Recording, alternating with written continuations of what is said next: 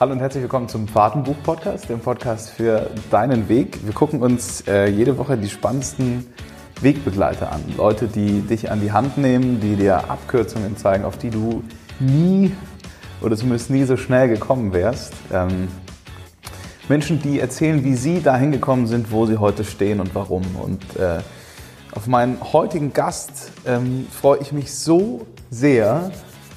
Es ist ähm, der einzige deutsche Koch, der äh, es in die Liste der 50 besten Restaurants weltweit geschafft hat. Der einzige deutsche Koch, der äh, es in die Netflix-Serie Chef's Table geschafft hat. Es ist der einzige deutsche TV-Koch, wirklich kochen kann. oh, oder da hast du dir jetzt ein paar Feinde gemacht, Tobi. Haben zumindest viele gesagt. Also äh, kennst du Tim Rauer? Ja, ja, das ist der, der wirklich kochen kann. Und es ist äh, einfach ein geiler Mensch, ja, der aus der wirklich tiefsten Assi-Schicht in Berlin-Kreuzberg hochgeschossen ist yeah, yeah, in, die, yeah. in, die, in die Upper Class. Und ähm, ich freue mich, dass es klappt. Äh, ich habe dich bei The Taste kennengelernt, habe dich gesehen, habe mir gedacht, Alter, den Typ muss ich kennenlernen. Ich, ähm, du warst unser Revue-Boy. Ja.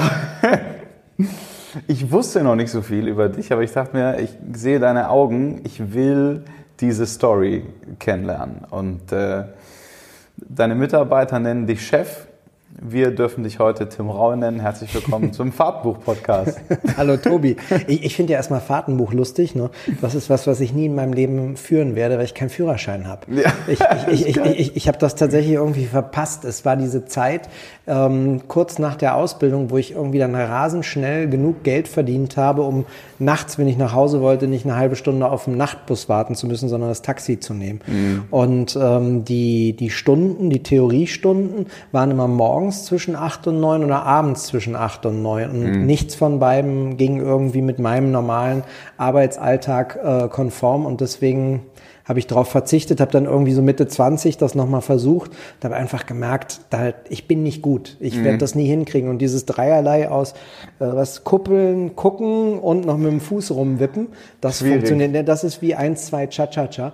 Das, das, das, äh, das werde ich in diesem Leben nicht hinkriegen. Aber ich habe mich damit äh, arrangiert und habe für mich einfach definiert, alles, was ich nicht kann, dafür gibt es jemand, der das besser kann. Mhm. Und äh, deren, dessen Hilfe hole ich mir dann einfach. Mhm. Zoom mal rein für uns in deine ersten Jahre als Kind in Kreuzberg. Na, die ersten Jahre gingen noch. Also meine Eltern ähm, haben sich getrennt, wo ich drei war und ähm, bis ich neun gewesen bin, habe ich äh, konstant bei meiner Mutter gelebt. Ähm, mein Vater ähm, ist ein relativ cleveres Kerlchen schon immer gewesen, hat auch nicht studiert, ähm, dann ähm, eine Ausbildung gemacht, ich glaube als Elektriker oder so ein Quatsch, ist dann Betriebsratsheini geworden und darüber irgendwie ins Unternehmersein gekommen. War ziemlich smart, mhm. ähm, hat aber ähm, als, als Unternehmer auf jeden Fall oder, oder das, was er gemacht hat als Mensch, war einfach ein Vollversager, weil er zuerst meine Mutter einfach hat sitzen lassen mit dem Dreijährigen, ähm, mit mir als Dreijährigen, mhm. ähm, hat keine Alimente gezahlt, hat sich einfach einen Dreck drum gekümmert und ähm, hat dann erst Interesse an, an mir bekundet, ähm, wo meine erste Stiefmutter ins Spiel kam, die ein Kind haben wollte und er gesagt hat, da gibt's doch noch was. Mhm. Ähm, dazwischen habe ich halt mit meiner Mutter in Kreuzberg in absoluter Armut gelebt. Also mhm. Armut wirklich im Sinne von, wir konnten im Winter nicht die Heizung nonstop laufen lassen, sondern wir haben sie eigentlich nur abends eingeschaltet äh, und dann auch nur ein, zwei Stunden sind schlafen gegangen, morgens dann wieder in eisiger Kälte aufgewacht ist. Gab im Endeffekt nicht wirklich was zu essen, weil meine Mutter nicht kochen konnte ähm, sich Mühe gegeben hat, aber halt einfach ähm, in, in, vielen Segmenten limitiert war. Ganz herzensgute, liebe Frau, aber. Aber nicht ähm, mal Spaghetti. Nein, nicht wirklich. Die, die hat das halt irgendwie auch nicht gelernt und, und ähm, es war, es ist ihr immer schwer gefallen, tatsächlich schon mit den Anforderungen des Lebens für sich selber äh, klarzukommen. Damit hat sie einfach gekämpft und ähm, ich finde auch gar nicht, dass man das werten sollte, sondern das ist halt so. Mhm. Und ähm, ich war da halt immer noch mit dabei und ich kann mich bei ihr nie beschweren. Sie hat mich wirklich geliebt. Ähm, und sie konnte halt das ein oder andere einfach nicht erfüllen. Und mhm. äh, das habe ich ja auch nicht krumm genommen. Und mein Vater hat dann gerufen, als kleiner Junge willst du natürlich mit neun deinem Papa und Fußball spielen und männliches Vorbild.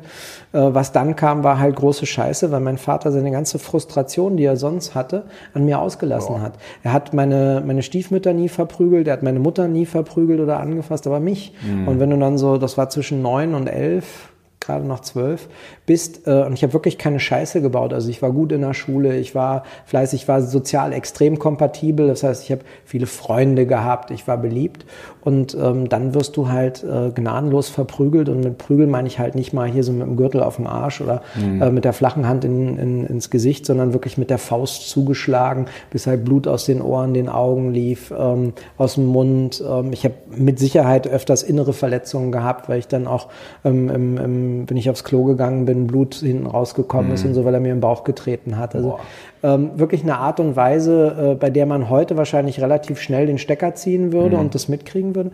Damals ist das dann erst rausgekommen, wo ich im Schwimmunterricht ähm, halt irgendwie angetänzelt bin und meine Schwimmlehrerin, das werde ich nie vergessen, geheult hat und gezittert hat, wo sie mich gesehen hat, weil mein Vater mich am Tag davor mit dem Kochlöffel verprügelt hat. Und wenn du damit hinten halt zuschlägst, dann kriegst du so lila Farben oder rote erstmal, wie so Kalamari-Ringe so runter. Ja. Ne? Und das waren halt die ganzen Beine hoch, der ganze Rücken, die Oberarme waren voll. Und die hat dann tatsächlich, ähm, haben, haben die Bullen gerufen und äh, es ist aber nicht wirklich was passiert. Also mein Vater hat mich danach nie wieder mit dem Kochlöffel verprügelt. Mhm. Aber, aber, es gab aber noch andere Reaktionen. Genau, ja, ja, wie gesagt, also sonst immer Vollgas. Und ähm, ich habe dann, hab, bin sehr, sehr schnell extrem gedemütigt worden.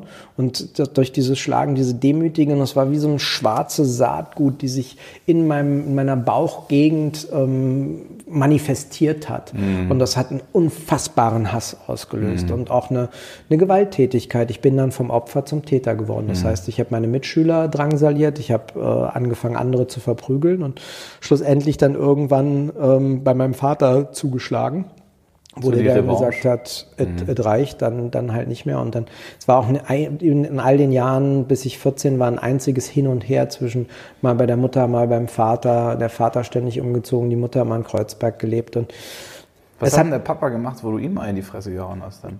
Dumm geguckt. Und, und dann äh, wieder zugeschlagen, oder? Nein, nein, nein, nein, nein, nein. Der, der war, lag ja dann auf dem Boden und ähm, ich bin dann sofort in, in, eine Position gegangen, dass er sich nicht mehr bewegen konnte und ja. äh, also mit dem Knie äh, bei ihm auf der Brust und kniete dann über ihm und hatte, hatte die Faust schon geballt und wollte ihm eigentlich so lange in die Fresse hauen, bis ich nur noch so, ein, so eine rote Matsche sehe und äh, irgendwas hat mich zurückgehalten und dann waren aber die Fronten geklärt, glücklicherweise. Mhm. Ähm, ich habe ihn dann später, Jahre später nochmal damit konfrontiert und habe gesagt, warum hast du das gemacht? Einfach so die Erklärung haben zu wollen, was habe ich getan? Also ich mhm. habe ja keine ich habe keine anderen Jugendlichen in den ersten Jahren dann verprügelt oder ich habe keine schlechten Noten gehabt, dass man, ich habe keine Scheiße gebaut, keine Autos angezündet oder war bei den Bullen, habe geklaut oder nichts von dem. Mhm. Also es war wirklich reine Frustration, mhm. die er an mir ausgelassen hat. Und Was hat er geantwortet dann?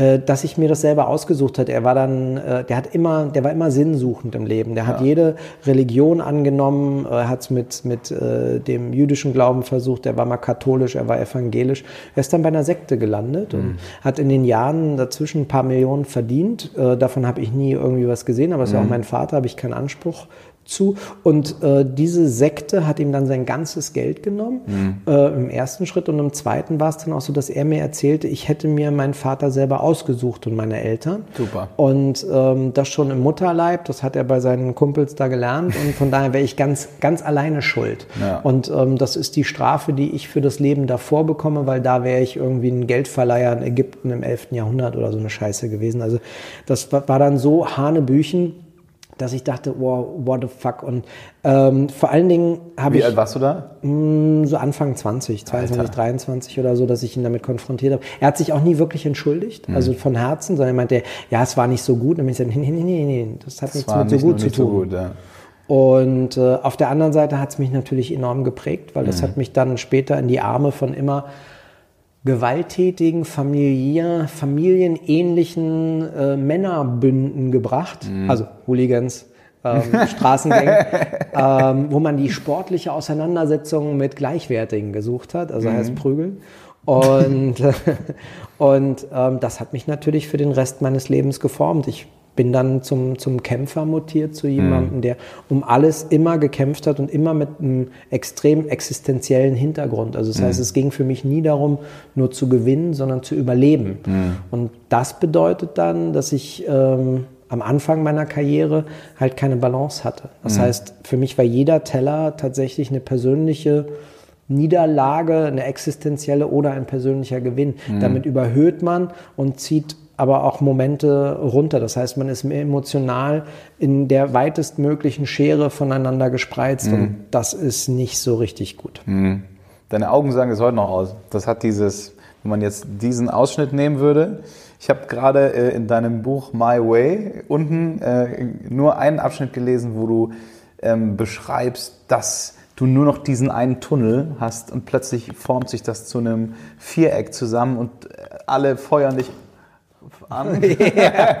Hooliganismus. Alles fällt um und, ja. äh, äh, und du haust da rein. Ähm, ist das noch in dir drin? Was würde passieren, wenn jetzt da heute zu dir jemand herkommt, dich bis an die Spitze treibt? Ja, also das mit dem, was bis heute immer noch drin ist, ist das Radar. Mhm. Ich äh, orte sofort Gefahr. Ich äh, nehme sofort wahr, wenn, wenn es gewalttätige Schwingungen gibt. Ähm, aber ich gehe den heute aus dem Weg. Ich habe mhm. was zu verlieren. Mhm. Ähm, ich brauche keine körperliche Auseinandersetzung, um zu wissen, wer ich bin, wo ich stehe. Ähm, ich verabscheue und verurteile Gewalt vor allen Dingen auch heutzutage. Ich bin der Meinung, dass das auch ein großes Thema im Moment in unserer Gesellschaft ist, dass wir teilweise und vor allen Dingen die Polizei nicht mehr tatsächlich diejenigen sind, die über die Gewalt in, in diesem Land bestimmen. Mhm. Und äh, das ist ganz, ganz wichtig. Mhm. Denn ähm, es muss allen klar sein, dass keiner das Recht hat, jemanden anders zu verletzen oder zu schlagen. Und das ist, äh, weil es mir auch selber oft genug passiert ist, nicht nur als Kind durch meinen Vater, sondern später natürlich auch bei Schlägereien.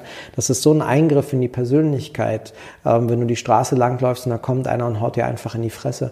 Das, ist, das erschüttert dich in, in, in deinem ganzen Wesen, weil du läufst einfach nicht mehr ähm, völlig frei über, über Straßen, sondern ja. du guckst dann nur noch, ist jemand hinter dir, kommt was. Nur noch, du bist nur noch von, von der Gefahr im Endeffekt wirst du gejagt und ja. das ist große Scheiße. Wo war dein Turning Point? Also aus dieser, ich habe irgendwo, ähm, wie heißt das, Club 36 oder so hieß ihr? Nee, wir hießen 36 Boys, also ah, ja, genau. 36 Boys. Wir wollten natürlich sehr amerikanisiert sein und ja, haben damals auch die Film, Filme gesehen, so ja. Colors, Farben der Gewalt und so, so Gangscheiß, ja. Ja, ja. Äh, was war dann der Punkt, wo du das da rausgeschafft hast? Weil irgendwas in dir drinnen hat ja schon gecheckt, also ganz ewig kann ich das nicht machen. Naja, es ist natürlich so gewesen, dass, äh, dass du gemerkt hast, dass es eine Endlichkeit gibt. Ne? Also das heißt, mit dem Ende der Schulzeit war dann halt klar der Übertritt in eine kriminelle Welt, äh, Drogen, Waffen verticken. Ähm, Hast du alles gemacht? Prostitution. Na, aber das, das war dann halt klar, dass das kommt. Also mhm. das ist dann irgendwie der Job. Mhm. Ähm, oder halt in jede Form des, des kriminellen Daseins. Oder äh, halt einen Beruf lernen und das war so ein unfassbarer Kontrast, wie, wie eine riesige Schlucht, vor der du stehst und dann siehst du auf der anderen Seite, aber in 500 Metern Entfernung, ähm, du musst das Seil überqueren und da nach 500 Metern, da bist du dann in deinem neuen Leben. Äh, nein, ich glaube, dass das Allerwichtigste war eine räumliche Trennung. Also du kommst aus, aus solchen Verhältnissen oder an solchen ähm, Bindung nur raus, wenn du dich räumlich trennst. Und mhm. ich hatte dann das Glück, ich habe einen Ausbildungsplatz auf der anderen, anderen Seite der Stadt gefunden, 45 Minuten mit U-Bahn und Bus entfernt. Und ähm, die Küche war halt auch voller Aggression, voller Stress. Das heißt, das hat mich sehr, sehr schnell an die Straße erinnert. Ich habe mich extrem gut zurechtgefunden. Ich war sehr widerstandsfähig. Mich haben halt 14, 15 Stunden jetzt nicht fertig gemacht an reiner Arbeitszeit. Und ähm, selbst in den härtesten Momenten gab es halt nicht aufs Maul. Du hast halt nicht genug Hände gehabt. Du bräuchtest, hättest irgendwie so Krakenhände, acht Arme, hm. acht Hände haben müssen, um alle Teller gleichzeitig anzurichten, die da kamen. Aber ich kam damit einfach unfassbar gut klar. Mhm. Und dann habe ich auch noch entdeckt, dass ich ein Talent fürs Schmecken habe. Und mhm. ähm, dann ging das mit der Ausbildung so schnell weiter, dass ich auf einmal nicht mehr in Kreuzberg gewohnt habe, sondern eine kleine Einzimmerwohnung in Zehlendorf hatte. Und irgendwann waren dann alle anderen auch draußen und es gab diesen Gängenalltag nicht mehr, weil, weil natürlich einige versucht haben, eine Ausbildung zu machen, irgendwie in ein Erwachsenenleben ähm, überzugehen und äh, dann war da Feierabend. Und dann habe ich auch so schnell den Weg in der Küche oder den Weg nach oben genommen, den, die Karriereleiter, dass ich überhaupt nicht mehr darüber nachgedacht habe. Mhm. Waren die dann alle weg, plötzlich die Menschen von heute auf morgen runtergefallen? Ja. ja. Ich muss auch ehrlicherweise gestehen, dass ich, ähm, ich sage immer bei mich selber, ich bin Egozentriker. Und, ähm, Und das ist auch übrigens richtig geil so. Ja, äh, nein, ich bin auch, bin auch fest davon überzeugt, dass das das beste Lebensmodell für mich ist und dass ich das auch schon früher war. Und ähm, ich habe dann natürlich, bevor ich das das erste Mal öffentlich gesagt habe, habe ich einfach mich mal durch den Duden gejagt und habe geguckt, wie kann ich mich denn wirklich beschreiben, was bin ich? Und bei Egozentriker steht, das ist ein Mensch, der tatsächlich der Mittelpunkt seines Lebens ist und der bestimmt, wer an ihn rankommt oder nicht. Mhm. Und ähm, das habe ich schon immer ganz gut drauf gehabt, dass ich Menschen auch weggehalten habe, mich auf mich konzentriert habe, mich in den Mittelpunkt meines Daseins gestellt habe und ähm, dann halt die ganze Kraft darauf fokussiert habe, immer die nächste Herausforderung zu meistern. Mhm. Das mache ich bis heute. Also das mhm. heißt, wenn ich jetzt mit dir hier sitze und wir uns unterhalten, dann bin ich 100 Prozent hier. Dann mache ich mir keine Gedanken über, was kommt in einer Stunde, was kommt in zwei Stunden, was kommt nächste Woche, wo muss ich im halben Jahr sein, sondern ich bin nur hier. Mhm. Und ähm, dadurch schaffe ich das, immer, wenn ich in einem meiner Restaurants bin oder einen Job habe, der außerhalb ist, diesen Job so gut, mir entsprechend so gut zu machen, wie ich will. Und dann kommt das nächste und ich vermische die Dinge nicht miteinander. Kochen im Ausbildungsbetrieb, ähm, ist dir das schnell langweilig geworden, weil du gemerkt hast, okay, äh, ich habe da so viel Power in mir drin, äh, ich rock das. Was Nein. waren so ähm, die Momente, wo du gemerkt hast, da geht noch was? Ach naja, vor allen Dingen war es erstmal ähm, das Handwerk an sich des Kochens. Das ähm, muss man schon erlernen, aber es gibt halt ähm, in der Gastronomie so eine enorme Brandbreite. Ne? Du hast also fängst an mit einer Currywurstbude, da hast du gefrorene Fritten und, und Würste. Die, Hashtag das, Frank Rosin. Ja, das, das, das, das, ein, das eine musst du nur in eine, in eine, ins heiße Fettbad legen, das andere grillst du ein bisschen an und dann hast du noch eine Soße. Und wenn mhm. du faule Sau bist, dann kaufst du Mayo und den, den, die Currysoße. Wenn du schon ein bisschen Ambition hast, machst du das selber. Aber egal.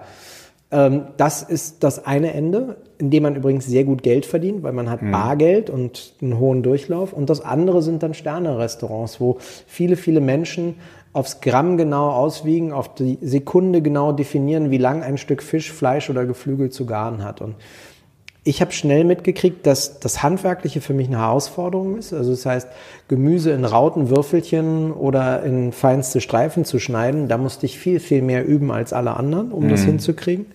Ähm, Gerichte zu kreieren, das war so, ja, also, also ich hatte schon, war schon ein bisschen kreativ, aber ähm, ich kann jetzt nicht behaupten, dass es so war, dass ich das Gefühl hatte, dass ich so der Mega-Kreateur auf diesem Planeten werde. Also, dass mhm. ich derjenige bin, der äh, eine Walnuss nimmt, die zehn Minuten anguckt und dann sagt, wir machen aus einer Walnuss einen Stecknadel äh, großen, cremigen, kleinen, runden Kreis, der dann außenrum nochmal mit ähm, getrockneten Walnussblättern verziert wird und das isst du und du hast das Gefühl, du hast die Aromatik eines ganzen Walnussbaumes im Mund, aber es ist keine Walnuss mehr. Mhm. Das war ich nie. Mhm. Ähm, was ich aber immer gut konnte, wenn mir jemand was zu essen hingestellt hat, einen Teller oder ein Gericht, und ich das probiert habe, dass ich es extrem gut verbessern konnte. Mhm. Und sofort gesagt, und da bei den Gurken machen wir noch ein bisschen Apfel dazu, damit da Frische rankommt an die Soße, noch ein Spritze der Säure. Vielleicht dann, weil wir in der grünen Aromenwelt sind, noch grüne äh, Pfefferkörner und so und zack, da, da, da, Boom. da. Und, äh, und vor allen Dingen, ich war immer fleißig. Ich war, das habe ich von meinem Großvater, sehr strukturiert, sehr preußisch. Das heißt, meine Basis ist Ordnung, Sauberkeit und Disziplin. Das ist das A und O für mich. Wenn das nicht stimmt, kann ich auch in der Küche nicht kochen. Mhm. Das heißt, wenn ich reinkomme und das ist ein Rattenloch, das ist unaufgeräumt, das ist dreckig, dann wird erstmal eine Stunde sauber gemacht, alles ordentlich eingeräumt, dass Strukturen da sind und dann wird gekocht. Mhm. Und ähm, das war für mich dann die Grundlage. Und dann habe ich mich halt in das Thema reingearbeitet. Aber so richtig kochen, also dass ich gut kochen konnte, das kam dann erst so mit Ende 20, Anfang 30. Mhm. Du bist ja mit 23 zum ersten Mal Küchenchef geworden, gell? Ja, das war Glück. Also da war ich einfach richtiger Zeitpunkt, richtiger Ort. Der Küchenchef ist gegangen. Ich war sein Stellvertreter, bin dann, wir hatten 13 Gummio-Punkte, also es war so ziemlich ordentlich.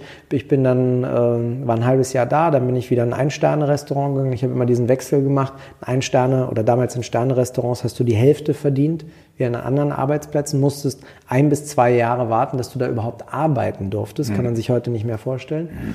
Und dann habe ich äh, immer dazwischen Geld verdient, damit ich mir halbes Jahr normale Bude um genug Geld zu haben, um dann ein halbes Jahr im Sterne-Restaurant mhm. arbeiten zu können. Und ich bin dann Küchenchef geworden, weil ich einfach organisieren konnte. Ich war ein guter Leader, ähm, habe hab das Küchenteam einfach im Griff gehabt und ähm, ja, ging aber auch nur ein halbes Jahr. Der, der, Küchenchef, der vor mir da war, der ist halt schon von einem sinkenden Schiff abgestiegen. Ich bin mhm. dann mit dem Ding untergegangen. Mhm. Aber es hat, mich, hat mir unheimlich viel gegeben. Also ich habe unheimlich viel gelernt.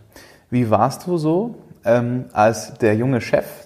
Ich lerne das bei mir gerade. Ich lerne gerade Leader, Chef sein. Das ist nicht leicht. Ähm, warst du anfangs der, der coole Kumpeltyp? Hey, ich bin äh, übrigens, wir sind doch alle hier in einem Team und ich bin übrigens auch der Chef. Oder war von vornherein klar, pass auf, hier ist Tim Raue, ich bin 23, 24, ist mir scheißegal, du machst, was ich sage. Also ich habe nie, ähm, nie daran geglaubt, dass flache Hierarchien funktionieren. Und äh, das Erste, was ich schnell gelernt habe, ist, dass äh, Kumpel sein geht gar nicht. Also mhm. du bist Chef oder nicht. Also in meinem Fall. Es gibt ja heute viele Menschen, die nach einer anderen Philosophie leben, aber äh, meine war das nie. Ich bin immer der Meinung, einer muss Verantwortung tragen, einer muss schlussendlich die, die, die Entscheidung treffen. Es ist aber großartig, wenn man für jedes Segment Mitarbeiter hat, die in ihrem Segment sogar noch besser ist, sind als, als man selber, weil dadurch ähm, kann, man, kann man in das Mentoring kommen und tatsächlich den anderen als Wegbegleiter und Wegbereiter an der Seite stehen und man äh, selber als Chef schöpft dann Kreativität ab, ähm, andere Gesichtspunkte und vor allen Dingen, ich bin jetzt schon 45, der Gros meiner Mitarbeiter ist so Anfang 20.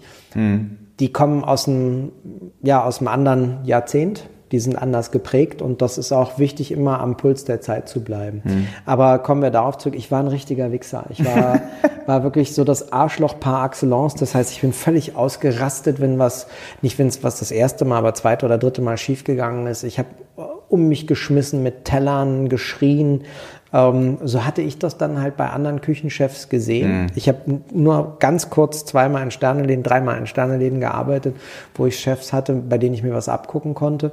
Und äh, das war nicht so richtig sinnvoll. Und mhm. ich musste mir das dann selber erarbeiten, balanciert, souverän und respektvoll zu werden. Mhm. Auf der anderen Seite hätte ich den Weg nicht so schnell gemacht, wenn ich nicht am Anfang so viel inneren Druck gehabt hätte und mhm. das gewollt hätte. Und ich habe mich bei denen, die mir dann über den Weg laufen, auch heute noch äh, entschuldigt oder entschuldige mich und sage, ey, ich war damals wirklich ein Riesenarschloch, es tut mir mhm. leid. Aber ich habe jetzt niemanden geschlagen oder so, aber ich habe verbal war ich, war ich wirklich heftig.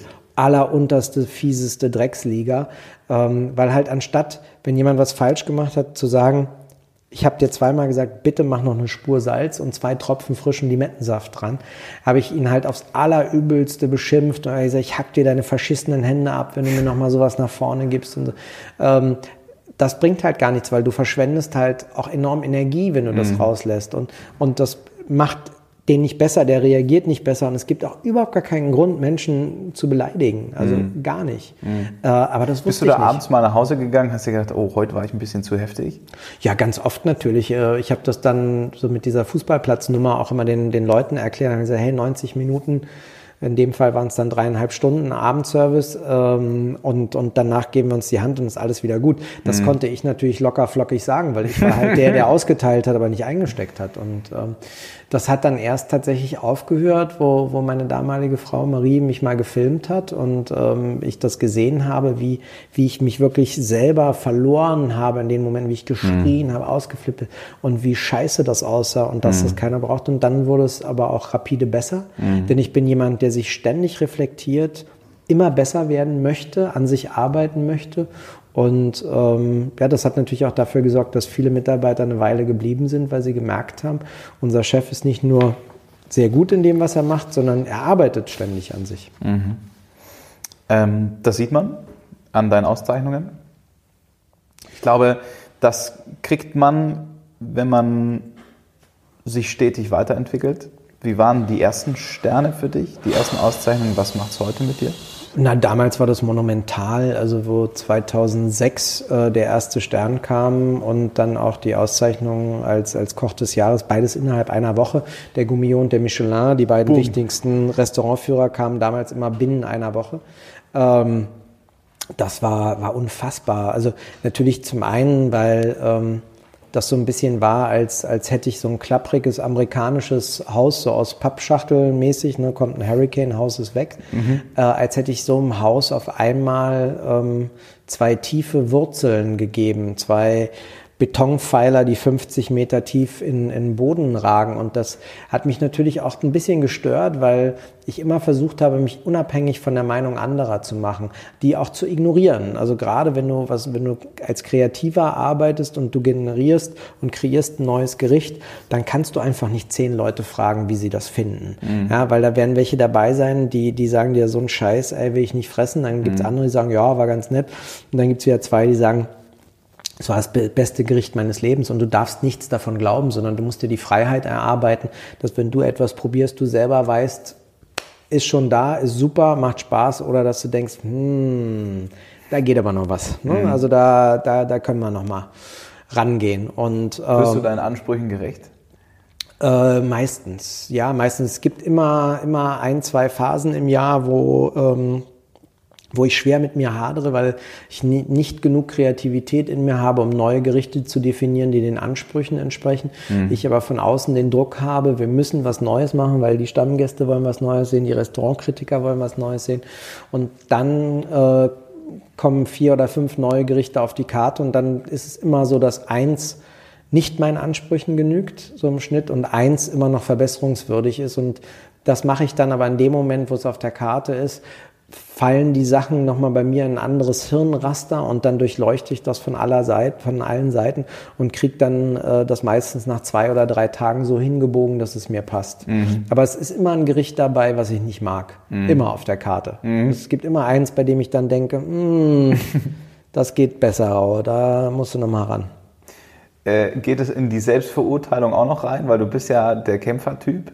Ähm, jeder Teller ein Gewinn oder ein Kampf. Was passiert mit dem Teller, der es nicht ist? Der sollte eigentlich nicht rausgehen und ähm, ich habe aber halt gelernt, dass 100 Prozent nicht möglich sind.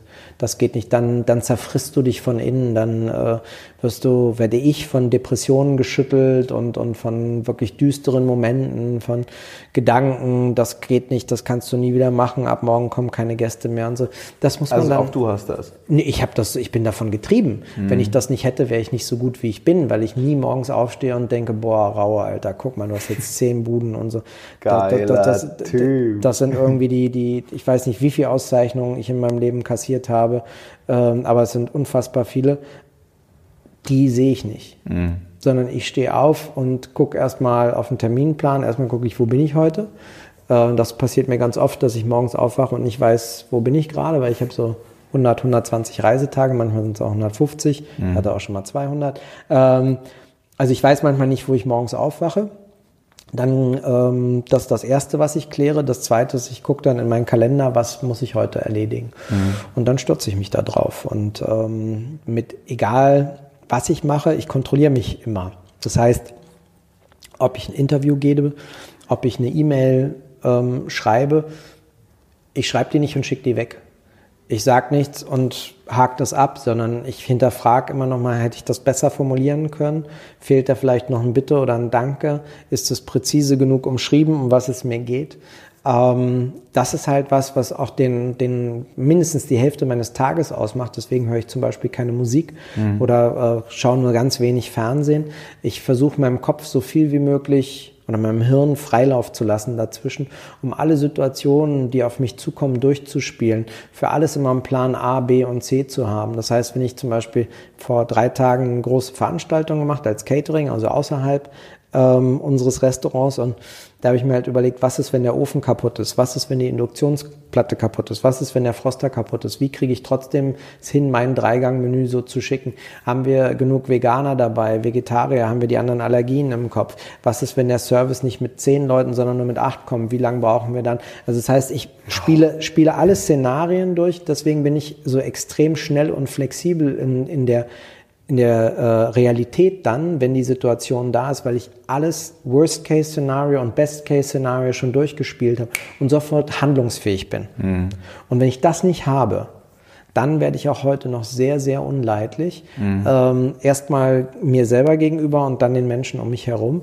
Und deswegen brauche ich immer wieder einfach auch Zeit nur für mich, wo ich mit niemandem reden muss, mich mit niemandem auseinandersetzen muss, damit der Kopf das ständig alles durcharbeiten, durchrechnen und durchplanen kann. Tim Raue nimmt Coachings und Therapiestunden. Ja. Was hat das aus dir für einen Mensch gemacht? Na, jemand, der ähm, sich tatsächlich mit sich selber stetig auseinandersetzt und der durchaus in der Lage ist, anderen Menschen zuzuhören und auch ähm, das Urteil ähm, oder auch die, die Bewertung und die Sicht anderer auf mich selber ähm, anzunehmen, kritisch zu sehen und Veränderungen zu vollziehen. Das ist nicht immer einfach. Ne? Also wenn dir jemand sagt, du bist ein widerlicher Wichser und du gehst mit deinen Mitarbeitern richtig schlecht um, dann ist das ja nicht so, dass ich klatschend dastehe und sage, ja, du hast recht, sondern äh, ich nehme das natürlich sofort auf und denke mir, scheiße, warum machst du sowas? Mhm. Und wie schnell kannst du das ändern? Und ich habe schon immer gewusst, dass ich mit jedem Tag die Möglichkeit habe, etwas zu ändern. Manchmal habe ich sogar die Möglichkeit, wenn wir jetzt vom Kochen sprechen, dass ich nach dem Mittagsservice, den Lunchschatten, bis zum Abendservice was ändern kann. Mhm. Und äh, oftmals ist es auch so, dass ich dann rausfahre, noch Produkte kaufe, die wir als Alternative nehmen, weil mir der Spinat nicht gefällt, weil er zu groß ist und, und zu viel Aroma einsackt, dass ich zum Asiaten fahre und äh, thailändischen Wasserspinat hole, der ist knackiger, transportiert, dass ich sofort ändern kann. Ich will mal Dinge sofort ändern. Mhm. Und ähm, das ist das eine, aber ich finde halt, dass Coachings, äh, Psychotherapien, das hilft einfach, das hilft dir in der Entwicklung und ähm, es, ist hilft dir einfach auch zu sprechen über das, was dich bewegt und was passiert. Aber man hat halt auch Phasen im, im Leben. Also zwischen 25 und 35 habe ich nicht so richtig gut zugehört mhm. und war auch nicht in der Lage, mir, mir so helfen zu lassen, weil ich, weil ich so hochgradig unzufrieden mit meiner Leistung und dem war, was ich gemacht habe dass ich, dass ich sowieso ständig gezweifelt habe und, und, und an mir gearbeitet habe. Zwischen 35 und 40 ging das schon deutlich besser und jetzt mit 45 ähm, habe ich eine ganz andere Souveränität und, mhm. und, kann mir meine Zeit anders einteilen und bin viel offener dafür. Ähm, bin aber auch sehr bei mir und ignoriere auch viel, das muss ich auch sagen. Also gerade mhm. was das Kulinarische angeht, wenn mir da einer erzählt, das ist ihm zu sauer, dann heißt es nicht, dass ich in die Küche gehe, das nochmal probiere und mir denke, ja, ist schon ganz schön sauer, sondern dann bleibe ich draußen stehen und sage, ja, ich habe es heute um 18 Uhr abgeschmeckt, das hat sich bis 20 Uhr noch verändert, ich bin damit glücklich, das mhm. bin ich ja. auf dem Teller. Kochen ist für mich ein Aus Ausdruck meiner Persönlichkeit. Und wenn sie nicht schmeckt, dann kommen sie halt einfach nicht wieder. Das mhm. ist das Gesetz der Serie. Wenn ich wohin gehe und das gefällt mir nicht, dann gehe ich da auch nie wieder hin. Ja. Ja, und ähm, Gab es Zeiten, da du das an dich angelassen hast? Ja, ja, klar. Wenn Gäste kamen, äh, wahrscheinlich nichts gegen dich sagen wollten, das arschcool fanden, bei dir zu sitzen. Da kommt dann, kommt dann der Chef persönlich raus und irgendwie fühlst du dich auch noch cool, wenn du ihm dann sagst, also, Herr Rau, wirklich großartig, aber die Vorspeise, die ging natürlich gar nicht. Dich sticht das in den Bauch hinein und ins du Herz, denkst dir. Ins Herz, ins Herz, weil ähm, das ist tatsächlich, es ist, ist da Kochen, was für mich was sehr künstlerisches. Ich habe etwas kreiert, was es so auf diesem Planeten noch nie gab, in Geschmack, ähm, Proportion und Zusammenstellung. Und das bin ich auf dem Teller. Und wenn dann einer sagt, ach, nehmen Sie es nicht so ernst, wir hatten sechs Gänge, fünf waren echt klasse und so, die Vorspeise, die war nix, ne? dann ähm, lässt mich das natürlich nicht los und ich setze mich damit auseinander. Ähm, man sagt aber, und das auch völlig zu Recht, dass ähm, schlechte Kritiken und Niederlagen, dass man daran wächst, weil man sich nochmal mit, mit sich auseinandersetzt. Mhm. Das kann zum einen die eigene Arbeit stärken, dass man sagt, es ist mir egal, ob es der zu sauer und zu scharf findet, ich finde es geil. Oder im Umkehrschluss, dass man, also ich auf jeden Fall Phasen habe früher, wo ich so mit Aromen rumgebaut habe und wirklich so reingehauen habe, dass es wirklich scharf war und sauer und du wusstest nicht mehr, wo rechts und links ist. Ähm, und das ganz gut war, dass mal der ein oder andere gesagt hat, hui, also der Gang, da kann ich kein Wein mehr zu trinken. Mhm. Und ich das selber probiert habe und gesagt, hui ja, das stimmt, aber das ist ja nicht die Idee. Wir wollen ja auch noch Wein verkaufen. Mhm. Das heißt, ich habe mich mit der Zeit gelernt, immer mehr ähm, zurückzunehmen, demütig zu sein. Das heißt nicht, dass ich dem Gast immer entspreche, aber ich höre ihm auf jeden Fall zu. Mhm. Hattest du Mentoren? Ich habe Menschen in meinem Leben natürlich gehabt, die für mich ganz entscheidend und für die Entwicklung entscheidend waren. Also, hat angefangen bei meinen Großeltern, ähm, die halt wirklich normal gearbeitet haben, also normales Bürgertum. Meine Oma als Verkäuferin, die hat Näherin gelernt, mein Opa auch als Verkäufer für, für Balsenkekse, also im Vertrieb. Ähm, beide immer enorm bescheiden, zurückhalten, nie eine große Fresse gehabt, nie nach außen gegangen und irgendwie, sondern eher, du, so wirklich demütig, strukturiert, immer hyper sauber und ordentlich, also schon fast pedantisch. Ähm, was ich mir dann zum Vorbild genommen habe in meiner Ausbildung, vorher war ich eher so, so ein bisschen schluderig und da habe ich gemerkt, das braucht man, das ist mhm. eine Struktur.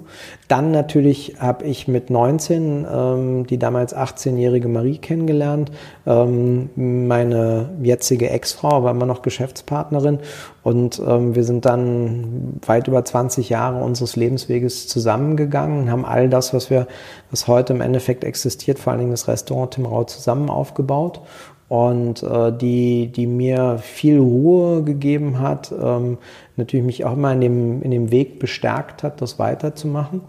Und ähm, wo sich unsere privaten Wege dann getrennt haben, ähm, jetzt meine aktuelle Frau, ähm, Katharina, die, die mir vor allen Dingen viel Lebensfreude mitgibt. Mhm. Für die scheint wirklich jeden Tag die Sonne, egal wie das Wetter ist, egal wo man ist. Sie hat hat unheimlich viel Freude, ähm, die sie auch ausstrahlt und weitergibt. Die äh, ist unfassbar äh, smart und, und intelligent.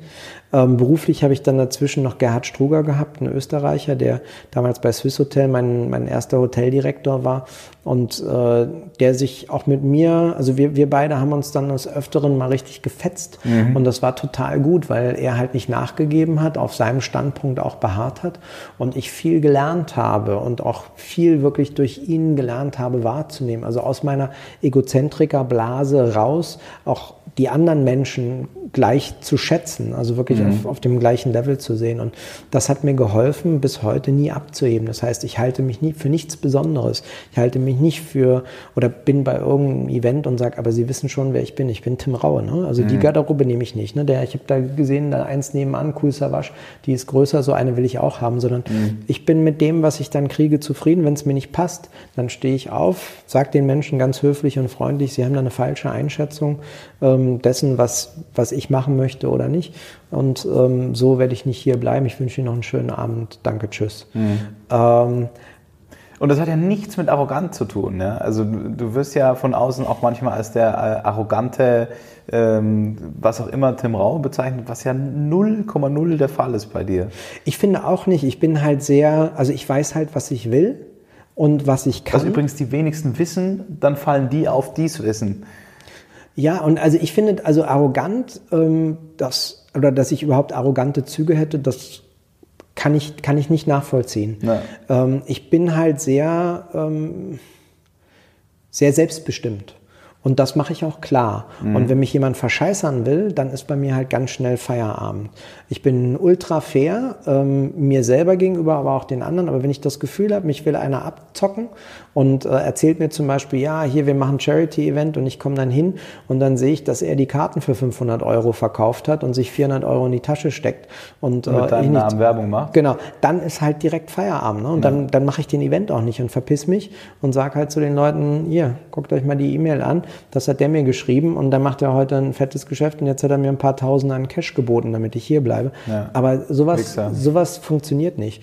Und ähm, ich bin auch total offen. Es ist halt so, dass ich schnell merke, ob ich mit jemandem, mit einem anderen Menschen mich verstehe oder nicht. Und wenn das der Fall ist, dann öffne ich mich. Und wenn das nicht der Fall ist, dann bleibe ich einfach bei mir und konzentriere mich auf meine nächste Herausforderung. Mhm. Aber ich werte niemanden ab. Ich mache niemanden kleiner oder sage, keine Ahnung, du bist der Friseur und du bist für mich irgendwie weniger wert. Das ist überhaupt nicht der Fall. Ich bin Koch. Ich mhm. bin selber im Endeffekt, wenn wir das so sehen wollen, in der Nahrungskette ganz weit unten. Mhm. Ähm, ich bin jemand, der ähm, qua seines Berufes dient. Ich diene dem Gast, ich versuche ihm die bestmöglichsten, frischesten und gesundesten Zutaten zuzuführen, seinen Gaumen zu erfreuen, im besten Fall ihn auch noch zu inspirieren, ihn glücklich zu machen und vor allen Dingen seinem Körper Gutes zu geben, Kraft und Energie. Und da fällt mir, sorry, äh, was ein, wo ich vorhin kurz, kurz weggewischt bin, ist dieses äh, jeden Tag und äh, wie kann man sich besser machen. Ich habe jetzt einen Film gesehen, der mich nochmal noch mal mehr geprägt hat im Sinne, ich kann jeden Tag etwas verändern. Ich muss nicht sagen in zwei Wochen. Also der Film heißt Game Changers. Okay. Geht es um äh, Ernährung.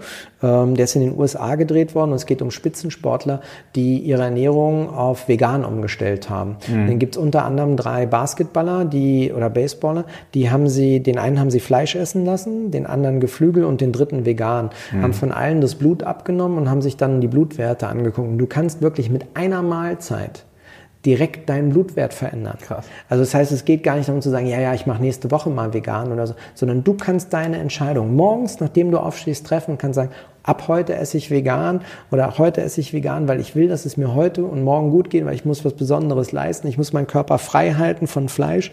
Ich habe einfach mehr Energie, mir geht's besser. Und das mache ich mit allem so. Mhm. Ich muss nicht sagen, ich fliege in zwei Wochen auf die Schiffe und dann nehmen wir einen neuen Teller und machen einen Löffel Soße mehr drauf. Ich kann das in dem Morgen machen. Ich mache WhatsApp an, rufe die Jungs an und sage, bitte, wir nehmen den Teller anstatt den und den nehmen einen Löffel mehr Soße. Du kannst sofort Dinge verändern, die dich stören. Mhm. Und das ist halt was, was ich für ganz wichtig halte, es nicht wegzuschieben, nicht auf, wir machen es irgendwann, sondern ich mache immer alles sofort. Das kann für, für die Umwelt enorm nervig sein. Mhm. Ja, weil ich halt nie sage, ja, ja, das wird irgendwann, sondern ich immer jetzt. Und wenn, dann mache ich es auch. Mhm. Ja, ich bin halt jemand, wenn ich was sage, dann meine ich das auch so. So we walk what we talk. Direkt. Du und vegane Küche, passt das zusammen? Eigentlich nicht. Nö, aber ähm, das hat ganz lange nicht gepasst, weil ich mich so gewehrt habe.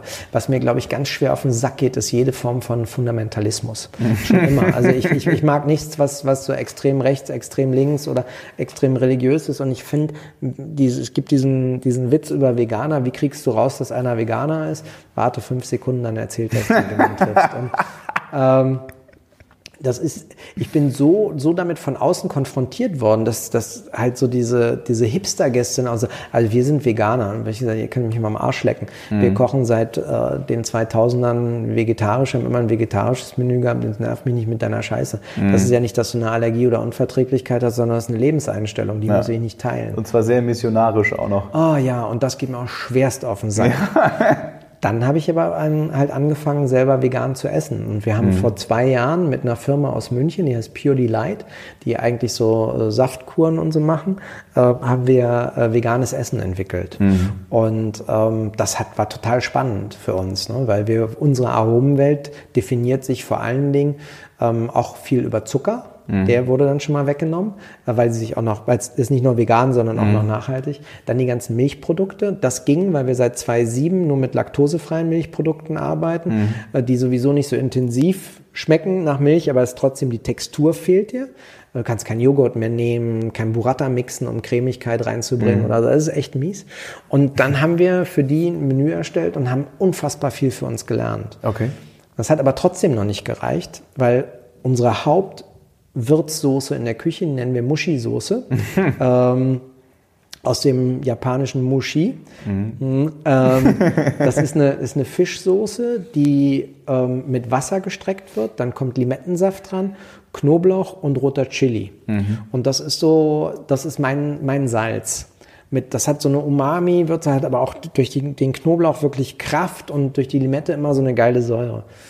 Und dafür haben wir drei Monate gebraucht, damit Krass. wir die so nachbauen konnten, dass wir unsere Hauptwürzsoße nutzen konnten. Und da, das ist durch Zufälle gewesen, dass ich im Kühlschrank zu Hause eine vergammelte Banane gefunden habe und auf einmal diesen Geruch hatte und vorher an der, an den, an der veganen Muschi-Soße gebastelt habe und dachte, boah, das riecht doch genauso. Dann haben wir irgendwann Jackfruit aus Thailand ähm, gekriegt, haben die noch die mit eingearbeitet. So, genau, ja. das, das hat halt so eine fischige Duftigkeit. Und äh, bis das dann alles fertig war, Wahnsinn. Und jetzt haben wir ein veganes Menü. Ich selber esse schon seit anderthalb Jahren äh, immer wieder vegan. Ich versuche es mhm. zwei Tage in der Woche mhm. und ich merke diese zwei Tage. Der ja? Kopf ist leicht, der Körper ist leicht, ich bin, die, die, die, die Gedanken fließen einfach. Also gerade Rindfleisch ist was, wo ich sofort merke, da, boah, das haut mich einfach in den Sessel. Da okay. bin ich fertig. Krass. Ja. Ähm, du warst viele Jahre Sternekoch, aber nicht du. Ähm, ich habe irgendwo gelesen, ich glaube, es war das Jahr 2006, wo dich jemand angerufen hat. Ich weiß nicht mehr genau was. Da hast du doch gerade frisch Sterne bekommen. Mhm, deinen ersten Stern, ja. Deinen ersten Stern. Äh, und dieses Telefonat hat dann so vieles verändert. Äh, zoom doch da nochmal rein, wo du dann plötzlich ähm, dein eigenes Ding gemacht hast. 2,6? War es 2,6? Weiß es nicht. Aber in dem Moment, wo du dein eigenes Restaurant Tim Raue aufgemacht hast, ja, das ist ja nicht deine meins. eigene das ist, äh, genau, Küche also, gefunden hast. Ach so, ja, das, das kam dann. Ach so, das meinst du. du mhm. das, das war erstmal die Küche. Ähm, das war tatsächlich 2,6. Also wie gesagt, ich Koch des Jahres, ersten Stern gekriegt und dann ähm, gab es abends die, die Gala, also der Gummio, die die Punkte verteilen und die mich dann zum Koch des Jahres gemacht haben. Und dann stand der, der damalige Chefredakteur einfach schon eine, eine grundsätzlich eine väterliche Figur, schon ein bisschen mhm. graue Haare und so und auch ein bisschen älter, stand da neben mir und klopfte mir so auf die Schulter und Manfred Konke ist ein unfassbar intelligenter und smarter Mensch und guckte mich so an und hat gesagt, ja, Raue, und du musst ja nicht glauben, dass das jetzt das Ende deiner Entwicklung ist und du auf dem Höhepunkt bist, sondern bist am Anfang. Und dann habe ich den angeguckt und der will mich verarschen. Ein Arschloch. Ja, weil das jetzt hier gerade ey, voll äh, Superstar, mega auf, auf dem Peak von allem. Und, und, und später sprach mich dann noch der für mich beste Koch in unserem Land an, auch immer noch, Joachim Wissler ähm, der auch überall äh, die höchsten Auszeichnungen hat. Und äh, der war das erste Mal, dass er mich duzte und sagte dann zu mir, Tim, und sei dir ein, um eine Sache gewiss, die höchste Form der Anerkennung in Deutschland ist Neid. Mhm. Und das wirst du jetzt auch zu spüren bekommen. Da hat er recht gehabt. Und ich bin dann aber tatsächlich ins Bettchen gegangen, äh, habe geschlafen, noch zweimal, zwei Tage später morgens aufgewacht und habe wirklich so einen Spiegel geguckt, habe mir die Zähne geputzt und da hat mich mein eigenes Ich gefragt und hat gesagt, du, was, was würdest du eigentlich machen, wenn du ab morgen die Möglichkeit hättest, so zu kochen, wie du willst? Mhm. Ist das, was du machst, das, was du willst? Und das wusste ich schon seit zwei, drei, seitdem ich das erste Mal, also seit über drei Jahren ähm, in Asien war. Nein, das ist es nicht. Ich mhm. finde, Asiat, Asien hat mich so inspiriert, diese Süße, Säure, Schärfe, der Produktfetischismus in Japan, das Kochen der Chinesen, dieses einfach nur lecker, puristisch auf den Punkt. Und dann habe ich gedacht, warum? Du bist so hoch ausgezeichnet für etwas, was, dich, was du nicht 100% mit deinem Herzen machst. Mhm. Warum machst du das? Mhm. Ändere es doch. Und das war nicht, äh, war nicht so einfach. Das äh, hat dann mit den Swiss Hotels nicht hingehauen. Dann sind Marie und ich in äh, ein Restaurant auf der Rückseite vom Adlon, das Martin Raue. Da waren wir dann noch mal zwei Jahre und 2010 haben wir dann das Restaurant Tim Raue zusammen aufgemacht, was auch unser Restaurant ist, weil ohne sie würde das nicht existieren. Sie ist die, die Chefin hier, sie leitet die komplette Administration und den Service und ich bin im Endeffekt der Kreative und der Küchenchef. Und mhm. ich habe dann für mich definiert, ich möchte eine Küche machen, bei der Menschen nicht so, wie ich geprägt worden bin, Frankreich, sechs Gänge Menü, ja, und du brauchst danach zwei Schnäpse und hast sechs verschiedene Weine getrunken aus sechs verschiedenen Anbaugebieten, äh, hast dich voll gehämmert mit fettigem Zeug und, und noch Kartoffeln und Brot gegessen, sondern ich will eine Küche machen, die leicht ist. Mhm. So leicht, wie ich in China gegessen habe, weil nirgendwo in den großen kantonesischen, guten kantonesischen Restaurants gab es eine Sättigungsbeilage. Mhm. Auch bei den Thailändern hast du zwar Reis dabei, aber den musst du nicht essen. Das, ich habe mich immer, wenn ich Thai gegessen gegessen habe und Chinese, ich habe mich immer leicht gefühlt mhm. und habe dann gedacht, wie soll deine Küche aussehen? Und habe mir dann noch ein Jahr Zeit genommen, also von 2007 bis 2008 ähm, und habe dann definiert, kein Reis, keine Nudeln, keine Kartoffeln, kein Gluten. Krass. Das fing damals auch an mit der Glutenunverträglichkeit. Es gibt kein Brot mehr bei uns. Mhm. Niemand, der zu uns kommt, muss sich an Brot satt fressen. Mhm. Äh, brauchst nicht. Dann habe ich ähm, gesagt, wir brauchen keine Sättigungsbeilagen im Sinne von, dass wir einen Fleischgang machen, wo Kartoffeln mit dabei liegen oder Pasta dabei ist. Das braucht keiner. Dann machen wir mehr Gemüse. Das ist leichter. Ich will, dass die nach sechs Gängen oder acht Gängen bei uns aufstehen und voller Energie sind und am nächsten Morgen aufwachen, sich gut fühlen. Mhm. Dann ging halt, oder war damals diese Allergienummer ging los. Das heißt, wir haben sofort gesagt, hier Laktose, das wird nicht weniger. Mhm. Dann schmeißen wir alle Produkte raus, die, die nicht Laktose also die Laktose drin haben. Wir nehmen nur noch Milchprodukte, die laktosefrei sind. Weißen Zucker, war mhm. mir schon immer bewusst, ist die schlimmste Droge, die es gibt, weil der Zucker den Insulinspiegel hochhämmert. Mhm. Das, das geht schneller und mit mehr Wumms, als wenn man sich die Nase mit zwei Gramm Koks vollzieht. ähm, und das Problem ist aber, es fällt dann genauso schnell ab und du brauchst wieder Zucker. Mhm. Ja, das ist zum Kotzen. Und haben halt versucht, weißen Zucker aus der Küche zu verbannen und halt mit Agavendicksaft, mit Reissirup, mit all diesem Quatsch zu arbeiten, der den wir auch erstmal lernen mussten, mit umzugehen, weil Zucker schmeckt ja nach nichts, das ist nur süß. Die anderen Sachen haben Geschmack, die musst du integrieren. Und ähm, daraus entstand dann eine ganz eigene Küche und ich habe echt, oder wir haben dann mit dem Restaurant echt Glück gehabt, dass die Gäste sofort mitgespielt haben. Die Kritiker waren so hin und her gerissen.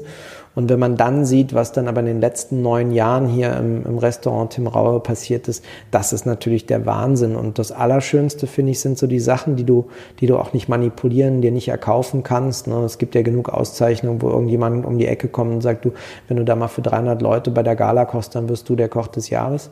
Ähm, sondern Gibt es das auch in der Kochbranche? Ja, ja, klar sowas wie Netflix, ja, das werde ich nie vergessen, ähm, wo das dann die Pressemitteilung rauskam, die nächsten sechs Folgen, einer davon ist Tim Rau, da habe ich von 21 Köchen aus der, aus der The World's 50 Best Restaurants Liste, ähm, mit denen ich auch Kontakt habe, mir geschrieben und gesagt, ey Alter, wie hast du das gemacht? Ne? Mhm. Wo ist der Kontakt? Wir wollen das auch haben, das ist die höchste Währung, wenn das so geil ist.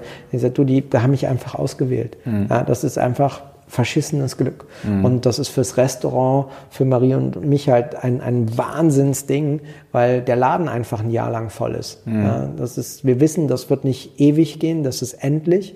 Ähm, du hast so vier, fünf Jahre und dann kommt der neue hottest Shit und du bist halt weg. Damit muss ich mich jetzt auch so langsam arrangieren. Ich bin 45, ich bin halt nicht mehr der junge Kreative. Mhm. Ähm, wobei das witzig ist, weil das predige ich mir selber seit zwei Jahren und Letztes Jahr gab es nochmal irgendwie lustige Auszeichnungen. Jetzt haben wir gerade, sind wir Restaurant des Jahres im Feinschmecker geworden. Gewohnt. Und ähm, ich Und wieder World's 50. World's 50 Best auch wieder. Und vor allen Dingen zum ersten Mal in meinem Leben bin ich tatsächlich auf Platz 1 ähm, bei, der, bei der Rolling Pin, ähm, bei den Awards Deutschlands 100 beste Küchenchefs, haben wir es auf Platz 1 geschafft. Das habe ich bis jetzt zum Beispiel auch noch nicht verdaut. Mhm. Also das heißt, ich bin da nicht so, dass ich erstmal mich freue. Ja, ich habe mich gefreut, aber ich habe dann immer Sorge, wenn ich mich freue, dass die Menschen um mich herum glauben, ich, ich verliere den Fokus, mhm. sich auch freuen und dann nicht gut genug arbeiten. Mhm. Deswegen freue ich mich nicht. Mhm. Ähm, Krass ich, eigentlich. Ja, und ich kann das auch nicht so richtig ähm, für mich einordnen. Es gibt dann so kurze Momente, meistens wenn ich irgendwo sitze, an nichts denke und auf einmal heißt es so, du Raue, äh, du bist auf Platz 1 dieses Jahr. Du hast es zum ersten Mal geschafft, Erster zu sein.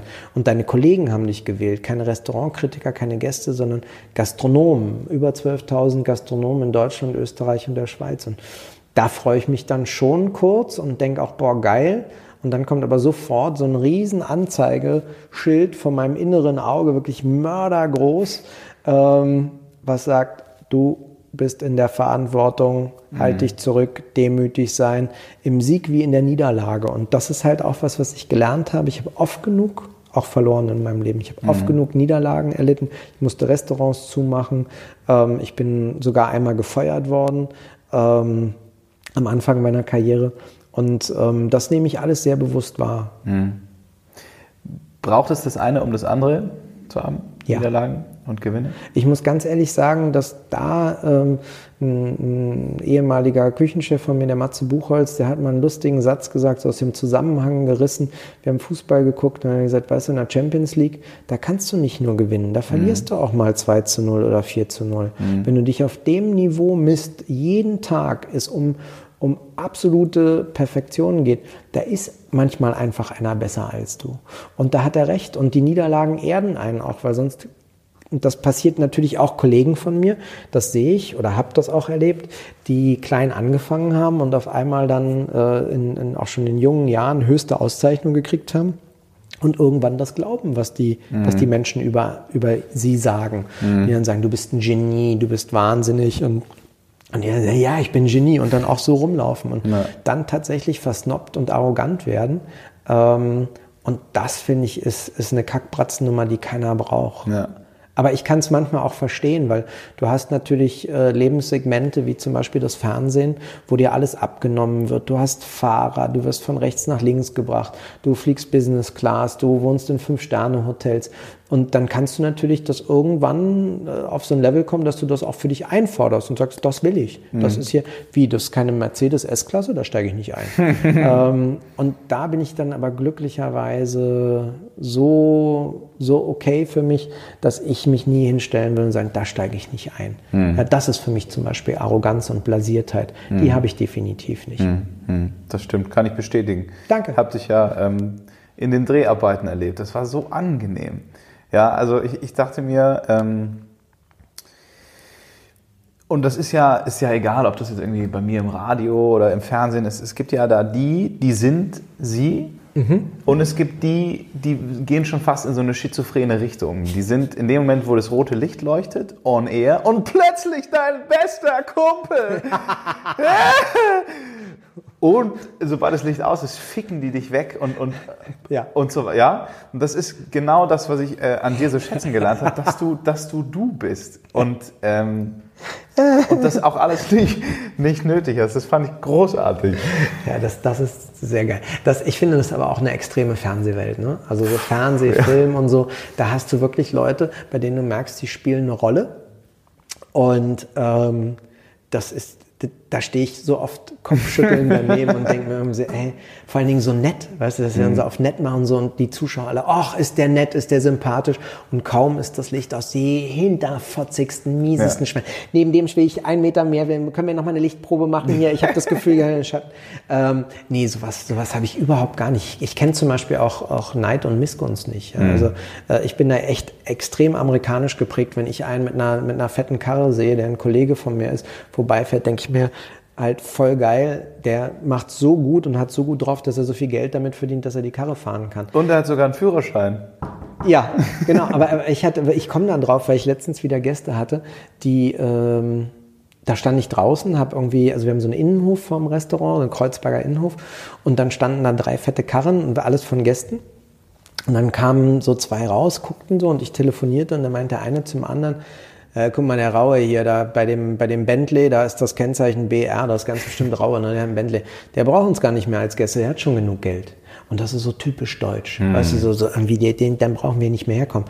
Der Amerikaner sagt, boah, der fährt schon Bentley, muss der ein geil laufendes Business haben. Mhm. Das ist ein anderes, anderes ähm, Gedankengut. Und ähm, ich bin da wirklich eher so, dass ich echt denke, geil, wenn es einer geschafft hat und wenn er es gut gemacht hat. Und dann natürlich auch immer so die, heutzutage in meinem Alter die Frage, wie hast du das gemacht? Mhm. Was, was war dein Weg? Wie bist du dir treu geblieben? Ich zum Beispiel habe nie nie absurde Summen gefordert. Oder mhm. wenn ich, wenn ich Partnerschaften eingehe oder Kooperationen, dann geht es mir nicht darum, dass ich jemanden aussauge, sondern dass das wirklich sinnvoll ist. Und wenn es nicht mehr passt und nicht mehr stimmt, dann, dann trennt man sich halt auch. Und wenn nicht, bleibt man halt zusammen. Mhm. Aber nie irgendwie so austicken. Ähm, ich habe das jetzt auch mit dem Fernsehen, wo dann, wo dann mein Management alle gesagt haben, so, jetzt bist du im Fernsehen, jetzt müssen wir direkt erstmal 30 Prozent mehr nehmen. Mhm.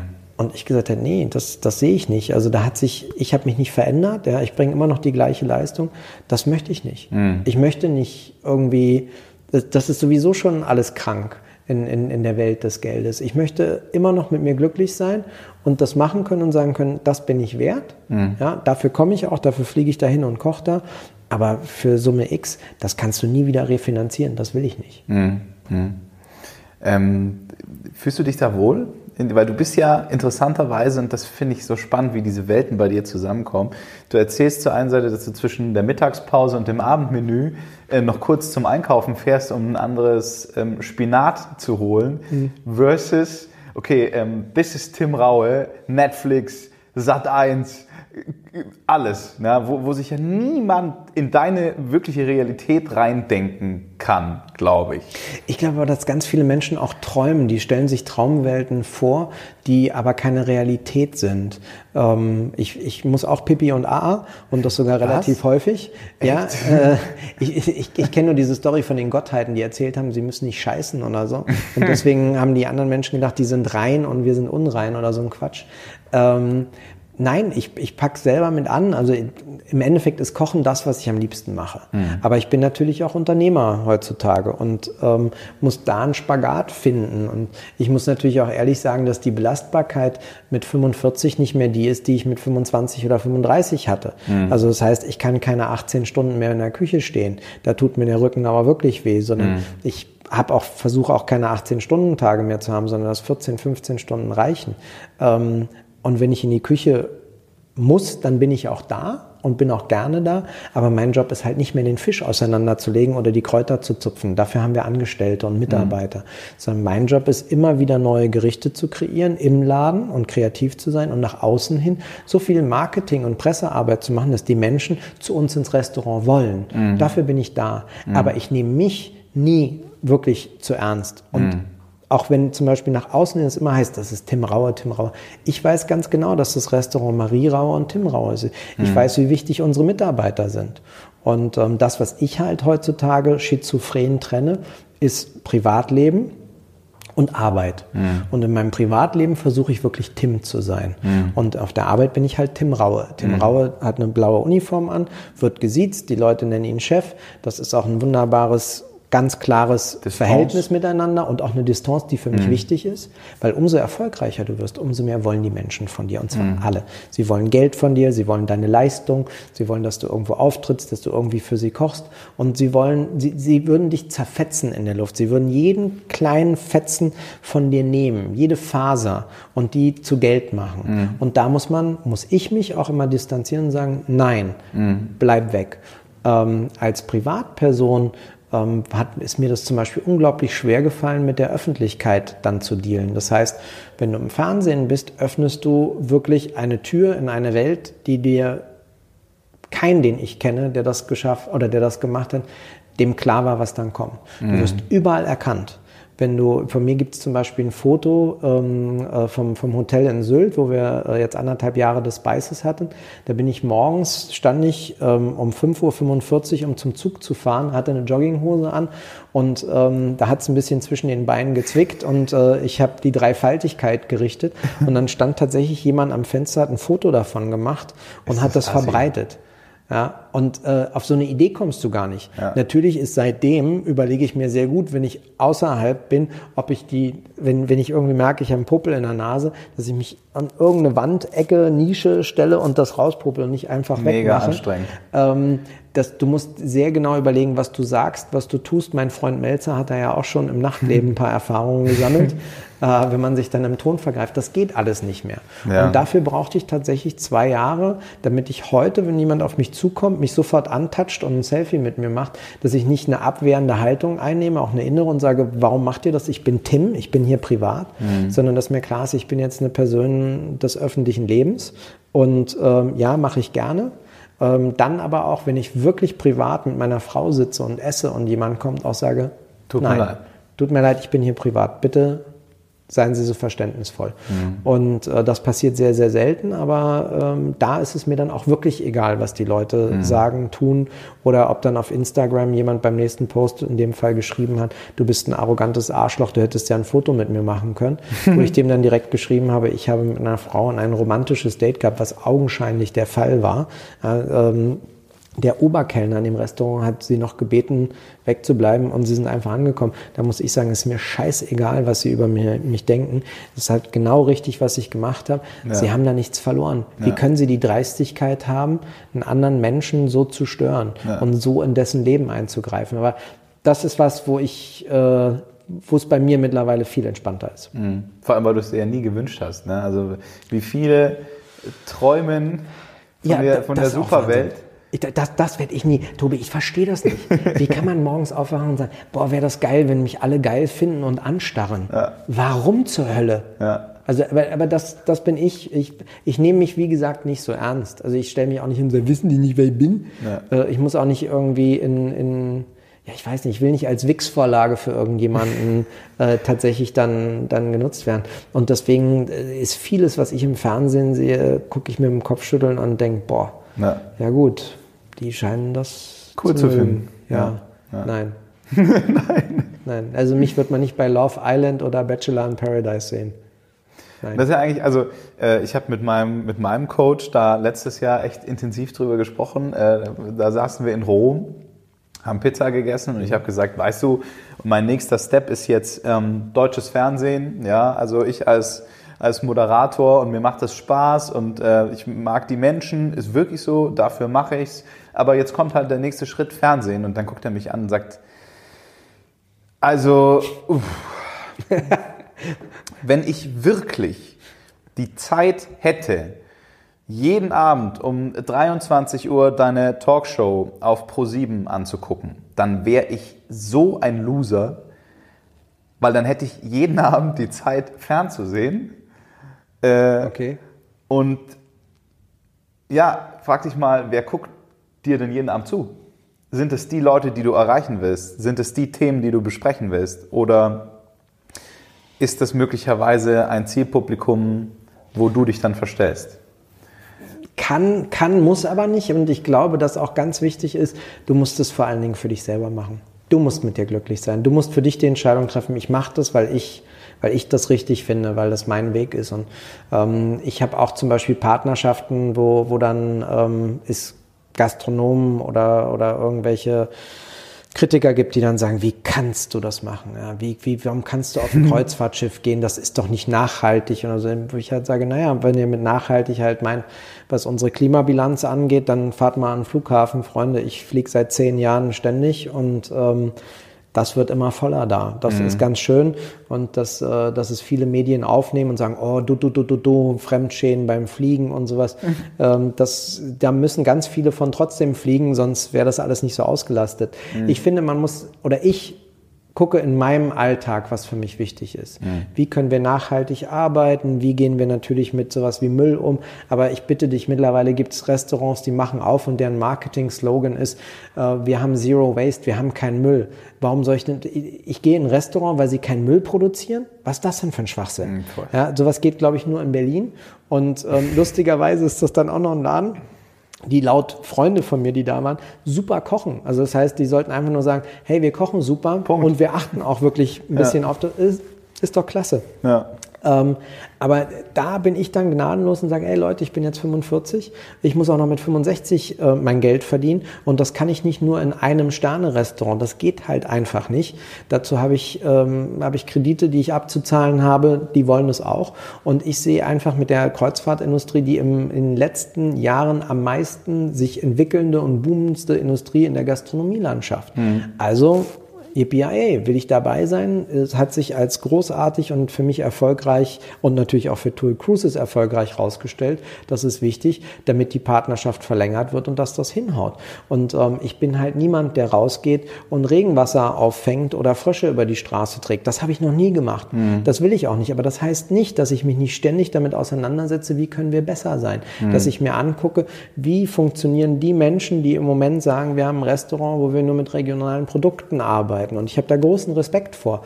Aber ich bin halt mit der asiatischen Küche, die ich mache, so glücklich, dass ich halt nicht viel mit mit äh, den Zitrusfrüchten anfangen kann, die es nur hier gibt, sondern ich brauche auch die Zitrusfrüchte, die, ähm, die wir tatsächlich aus der ganzen Welt kriegen. Und jetzt, und das sind dann so Momente, während ich mich damit auseinandersetze, kommt aus einmal aus dem Fränkischen, ähm, habe ich jemanden kennengelernt, der ein Tropenhaus hat, aus dem wir genau diese Produkte Geil. kriegen ja, und die dann nur noch von, vom Frankenland hierher kommen müssen nach Berlin und das wird ab nächstes Jahr funktionieren. Das ist halt geil. Weißt du, weil wenn du dann drüber sprichst, dann kommen die Menschen auch auf dich zu ähm, und das finde ich ist halt entscheidend. Aber ähm, für mich, ich war nie ein Ja, ich war immer, immer ein liberaler ähm, Kapitalist, der daran geglaubt hat und der bis heute daran glaubt, dass du selber etwas verändern musst. Ich will nicht, dass der Staat was für mich tut oder irgendjemand anders, sondern ich bin für meine Probleme zuständig. Ich habe sie zu lösen. Ich bestimme über mein Schicksal. Ich lege fest, wie ich lebe und was ich mache. Und dann kann ich das auch gut ab, wenn irgendeiner kommt und sagt, "Ey, du holst das Zeug aus Asien und du fliegst hundertmal im Jahr. Ja, so ist es. Ja. Das, Punkt. das ist dann tatsächlich auch was, wenn ich dafür dann angefeindet werde, damit kann ich leben. Ähm, du sagst ja, du bist egozentrisch. Du hast deinen eigenen Kosmos kreiert, deine eigene Welt, in der du funktionierst. Ja. Was passiert, wenn du da mal rausplumpst? Wirst du unsicher, wütend, emotional? Nein, das ist mir natürlich dann relativ schnell passiert, weil ich ja ähm, wirklich auch mit der Realität ständig konfrontiert werde. Und ähm, ich habe halt einfach gelernt, dass ich mich dann in der Welt so verhalte und so anpasse, dass es funktioniert. Also ein Beispiel ist halt immer schön am Flughafen, ne? Security Control. Und wenn man dann morgens fliegt mit den ganzen Geschäftsleuten ähm, und die anfangen, die dann die, die Security-Mitarbeiter wie Scheiße zu behandeln, so von oh, oben herab und so, so, jetzt mach doch mal und so tun, als wären das die Lakaien, dann bin ich halt jemand, der äh, jedes Mal Guten Morgen sagt, vielen Dank sagt und ähm, einfach höflich und freundlich bleibe, und das halt im, im Gesamten, weil ich mit denen auch keinen Stress brauche. Das ist nichts, ich brauche mich nicht mit denen auseinanderzusetzen. Die haben einen Job, den machen sie so, wie sie es für richtig ähm, finden. Und ich bin dann im Endeffekt in der Funktion, so sehe ich mich und in der Position, dass ich denen entspreche. Das wäre so, als wenn die bei mir in der Küche wären und mir erzählen wollen würden, wie sie die Soße kochen würden. Das interessiert mich dann auch nicht. Und umgekehrt mhm. ist es genauso. Ähm, Unsicherheit ähm, kommt bei mir sehr, sehr selten auf. Es gibt Momente der Unsicherheit, die haben viel damit zu tun, wenn es mir dann nicht so gut geht. Also das habe ich natürlich auch, dass ich Phasen habe, wo ich sehr ausgelaugt bin, wo ich, wo ich ähm, dann einfach so viel gearbeitet habe, drei, vier Monate, das sind meistens so die Monate äh, März, April, Mai und ähm, dann September, Oktober, November ähm, wo ich müde werde. Mhm. Und da versuche ich mir dann einfach noch größere Schutzzonen zu bauen. Also das heißt, das sind dann Zeiten, in denen ich zum Beispiel nicht die öffentlichen Verkehrsmittel nehme, weil ich dann einfach nicht über die Kraft verfüge, wenn mich jemand anquatscht oder so, immer mhm. höflich zu sein. Ähm, dann sehe ich halt zu, dass ich, dass ich mich mehr isoliere und äh, weniger nach draußen bewege. Ähm, ich achte halt viel, viel besser mittlerweile auf mich. Ich bin ja ein paar Mal in meinem Leben tatsächlich über die Grenzen gegangen. Zum Beispiel? Äh, na, ich hatte Sarkoidose mit 26. Das ist eine Viruserkrankung der inneren Organe, die dich eigentlich spätestens nach drei dreieinhalb Monaten so lähmt, dass du nichts mehr kannst. Also es befällt deine Lunge, dein Herz, Niere, Milz und ähm, das fährt einfach dein Leistungsvolumen so runter, dass du irgendwann umkippst. Und ich habe das über anderthalb Jahre damals verschleppt und war dann, hatte das so schlimm, dass glücklicherweise ähm, der Professor, der, der das dann rausgefunden hat, äh, mich als, als Objekt für seine Studenten benutzt hat und dadurch ein Großteil der Kosten gedeckt wurde, die, die, die Untersuchungskosten, die da definiert wurden.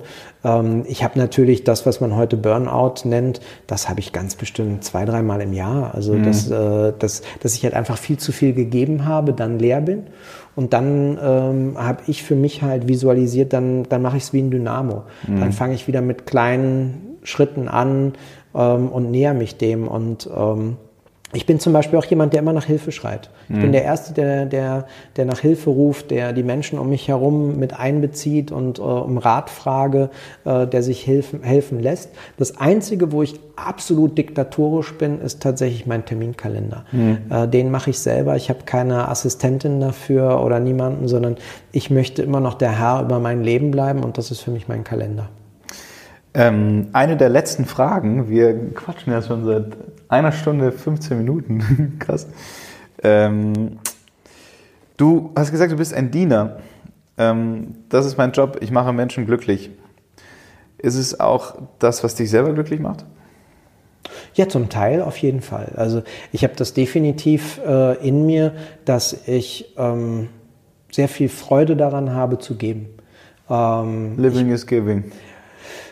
Ja, ich, das habe ich noch nicht mal so als Motto. Ich, also höre ich jetzt zum ersten Mal, aber ähm, es gab bei mir so die, zwischen 35 und 40 den Moment, wo es mir natürlich dann auch gut ging. Also das heißt, ich konnte ins KDW gehen und konnte mir nahezu alles kaufen, was ich wollte. Ich habe mir dann mal eine ordentliche Uhr gekauft und habe mir einen Anzug machen lassen. Was war das also, für eine Uhr? Ich habe eine schwarze Rolex. Geil. Äh, ich wollte immer, hatte ich damals in Zürich gesehen, wo ich für Swiss Hotel gearbeitet habe, in der Bahnhofstraße fand ich so geil.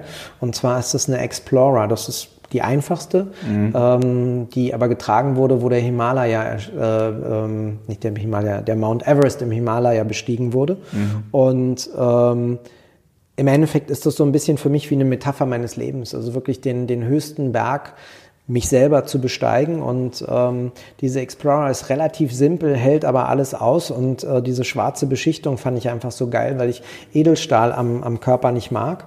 Und äh, man konnte, äh, ich habe das bei einer deutschen Firma machen lassen, die heißen Blaken. Ähm, man kann das Ziffernblatt gestalten und ich habe meine zwei Sterne und meine Initialien auf Geil. dieses Zifferblatt ge gebastelt. Und ähm, das ist für mich halt eine unglaubliche Freude. Lustig war alles, was dann danach kam, war dann nur Uhr Nummer zwei oder drei oder vier. Das konnte ich gar nicht mehr wertschätzen, weil ich wollte nur diese eine Uhr mhm. und, und die ist es. Und ähm, das ist halt auch was, was ich, was ich für mich gelernt habe. Ich bin ich und ähm, ich habe dann, ähm, wie gesagt, in diesem 35 bis 40 festgestellt, dass es mir unglaublich viel Freude macht, anderen eine Freude zu machen. Ich mhm. bin zum Beispiel ganz schlecht in Geschenke annehmen. Mhm. Das ist für mich die größte Peinlichkeit schlechthin, weil ich immer Angst habe, das genügt mir nicht, weil ich habe eigentlich alles, was ich möchte. Ich habe alles, alles, was ich für mich brauche. Ich habe alle Weine getrunken in meinem Leben, die für mich wichtig waren. Ich war an den Orten ähm, essen, trinken und bin dahin gereist, wo ich hin wollte. Ähm, und ich schäme mich immer, wenn ich Geschenke kriege, weil ich denke, um Gottes Willen, hoffentlich kannst du dich genug freuen, ja. dass die auch glücklich sind. Aber ich selber schenke total gerne ähm, Mitarbeitern, aber natürlich vor allen Dingen auch, auch meiner Frau und, äh, und auch meinen Freunden. Und ähm, das ist für mich ein ganz wichtiger Teil zu teilen. Dieses Teilen hat sich jetzt so weiterentwickelt, dass ich ähm, dieses Teilen hat sich so weiterentwickelt, dass ich eine Charity äh, gegründet habe. Es das heißt okay. äh, Kiez Perspektiven und Chancen. Geil. Ähm, wo wir, die sind gerade da, äh, auch bei uns, wo wir jetzt sechs Jugendlichen aus Kreuzberg ähm, mit Migrationshintergrund aus eher sozial schwachen äh, Familien einen Praktikumsplatz geben, denn mit dem Hinblick natürlich, dass sie sich dann als Köche irgendwo bewerben können, dass sie vielleicht sogar einen Ausbildungsplatz kriegen, damit sie einfach sehen, ähm, es geht und ich natürlich die Geschichte erzählen kann als kleiner dicker Deutscher in Kreuzberg, dass ich auch den Weg gemacht habe. Und mhm. ähm, das finde ich halt wichtig, aber es ist genauso wie, dass ich meinen Mitarbeitern jetzt gerade Caps geschenkt habe mit der Nummer eins drauf, damit sie, die waren, die haben sich zum Beispiel mega darüber gefreut, dass wir auf Platz eins auf der Rolling Pillen Liste waren, dass sie das immer wieder manifestiert und auch visualisiert haben, damit sie es immer wieder reflektieren können. Und ähm, das macht mir sehr, sehr, sehr viel Spaß, muss ich ehrlicherweise sagen. Ich selber spiele ähm, da eher eine untergeordnete Rolle, weil ich eh schon auf mich achte. Wenn du deine Küche zusammen mit deiner Persönlichkeit heute beschreiben würdest, was wäre die Überschrift? Ich glaube, das Einfachste, um, um, es, um es wirklich sich auch, ähm, wir reden ja jetzt gerade darüber, dass man sich das bildlich vorstellen kann, ist, normal ist, ist, ist die, die klassische Hochküche, die Sterneküche ist eigentlich geprägt von der französischen Küche. Das kann man vergleichen mit, mit klassischer Musik, mit Chopin, mit, mit Beethoven, mit, mit Bach. Und ähm, ich bin eher Hausmusik. Ich bin mit Farben, mit Tanzen, mit Freiheit. Ähm, meine Küche lebt von der Aromenwelt, von Süße, Säure, Schärfe. Ähm, ich bin in den letzten Jahren souveräner geworden. Das schmeckt man auf den Tellern. Das ist ausbalanciert, aber es kommen immer noch so Süße und Säure-Stiche. Aber es ist nicht mehr, der Lautstärkeregel ist nicht mehr bis Anschlag, sondern er ist so im oberen Bereich. Mhm. Und ähm, das bin ich. Spaß. Spaß steht immer im, im Vordergrund. Ja. Ein Lächeln, Humor, das möchte ich auch auf den Tellern und am Gast haben. Nicht durch Gimmicks, sondern dass wenn du isst, dass du einfach, das passiert mir so oft, dass ich durchs Restaurant laufe und sehe, dass die Leute anfangen zu essen, riechen, angucken und dann ihnen so ein Lächeln übers Gesicht huscht oder sich so richtig ins, in den, in die Mundwinkel einfräst, weil sie einfach denken, alter, geil, was hat der da rangefeuert? Wo kommt diese Säure her? Boah, das, das lebt, das, das bewegt uns richtig. Und das finde ich halt einfach geil. Schmecken ist für mich und, und riechen und, und einen Löffel wie bei, wie bei The Taste zu erschmecken. Das macht mir unfassbar viel Spaß. Ich bin aber auch, glaube ich, da mit dem Talent gesegnet, dass ich, dass ich einfach viel rausschmecke, definieren kann, dass das einfach mein Genre ist. Drop the mic. Boom. Tim Raul im Fahrtenbuch-Interview. Herzlichen Dank. Vielen Dank, Tobi. Ähm, das ist halt auch das Angenehme, wenn man mit Menschen spricht, mit denen man sich gerne unterhält und sich gerne äh, Zeit teilt. Ähm, ich kann da heutzutage sehr selektiv sein und ich entscheide darüber, mit wem ich Podcasts oder Interviews mache. Und es ist umso schöner, ähm, wenn man dann die Möglichkeit hat zu wissen, man setzt sich mit jemandem auseinander oder spricht mit jemandem, wo man danach einfach rausgeht, ein gutes Gefühl hat und auch über zwei, drei Fragen nochmal nachdenkt ähm, für sich selber und überlegt, äh, was, was kann ich da noch machen, wo kann ich da noch dran schrauben heute natürlich vor allen Dingen das, was ich von dir mitnehme, nochmal diese, diese Geschichte, wenn um 23 Uhr gesendet wirst, wer guckt es? Machst du das wirklich für die Leute, für die du es machen willst oder nicht? Und ähm, da habe ich zum Beispiel auch noch eine, eine, gute Nummer mitgekriegt aus der Musikbranche. Ähm, Ray Garvey, geiler okay. Typ. Mhm. Äh, und Ray ist, ist halt auch Brett Hart, der halt auch erzählt hat, du, ich habe Zeiten gehabt, da habe ich vor fünf oder sechs Leuten gespielt. Mhm. Und auch die musst du begeistern. Das ist mhm. scheißegal. Wenn nur einer da steht, oder dann 30.000. Das ist, wenn du in den Saal kommst, dann geht es nicht darum, ob der voll ist oder nicht, sondern dass die, die da sind, für die musst du all deine Energie aufbringen. Und das ist was, was, äh, glaube ich, vor zwei oder drei Jahren, zwei Jahren haben wir darüber gesprochen. Und das geht mir nicht mehr aus dem Kopf. Und ähm, ich halte jetzt so Vorträge auf den Kreuzfahrtschiffen, also lese mhm. aus meinem Buch und ähm, bin da auch jedes Mal schwer angespannt. Wenn, wenn die Bude nicht voll ist, dann ist das für mich schon, habe ich schon verloren, ist schon eine mhm. Niederlage. Ähm, und das habe ich mittlerweile realisiert, darum geht's nicht. Mhm. Und genauso widme ich mich den Gästen. Und habe das schon immer gemacht. Wenn ich an einem Tisch stehe, bin ich bei diesen Menschen. Wenn ich in einem Gespräch bin, bin ich bei diesen Menschen. Und dann gehe ich raus und komme zu den nächsten. Da dann so vermessen zu sein. Und das ist halt diese Unverschämtheit des Glücks, dass unser Restaurant seit nahezu ja, über fünf Jahre, echt, wir haben nur durch, durch irgendwelche Wetterkapriolen mal einen Tisch frei. Aber dass wir, dass wir, dass ich einfach gewöhnt bin, dass der Laden voll ist. Ja.